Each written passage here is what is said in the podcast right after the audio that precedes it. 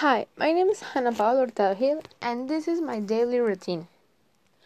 Well, I wake up, I get up, I have a breakfast, I draw in the computer, I have a lunch, I finish my homework, I cook my dinner, I have my dinner, I go to the bed, and I fall asleep. Thank you.